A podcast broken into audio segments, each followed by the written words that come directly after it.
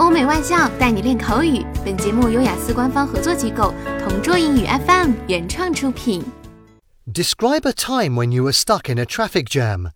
You should say when it happened, where you were stuck, what you did while waiting, and explain how you felt in the traffic jam. Let me talk about a time when I experienced having been stuck in traffic for almost two hours. This happened when I went to America to enjoy my summer vacation. As I recall, I had to spend my leisure time with my best friend Lily, who lives in New Jersey. It was a promising and nice place.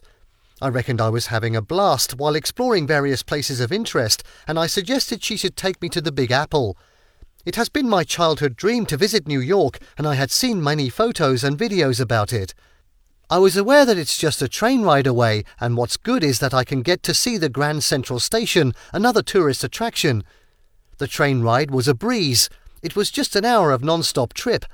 Then we hailed a bus. I was so surprised that a 15 to 20 minute walk would take about an hour using this mode of transportation.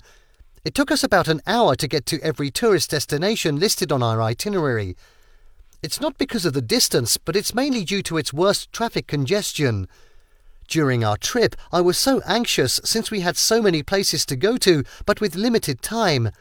I had no choice but to just enjoy the sights and marvels at the skyscrapers in this concrete jungle.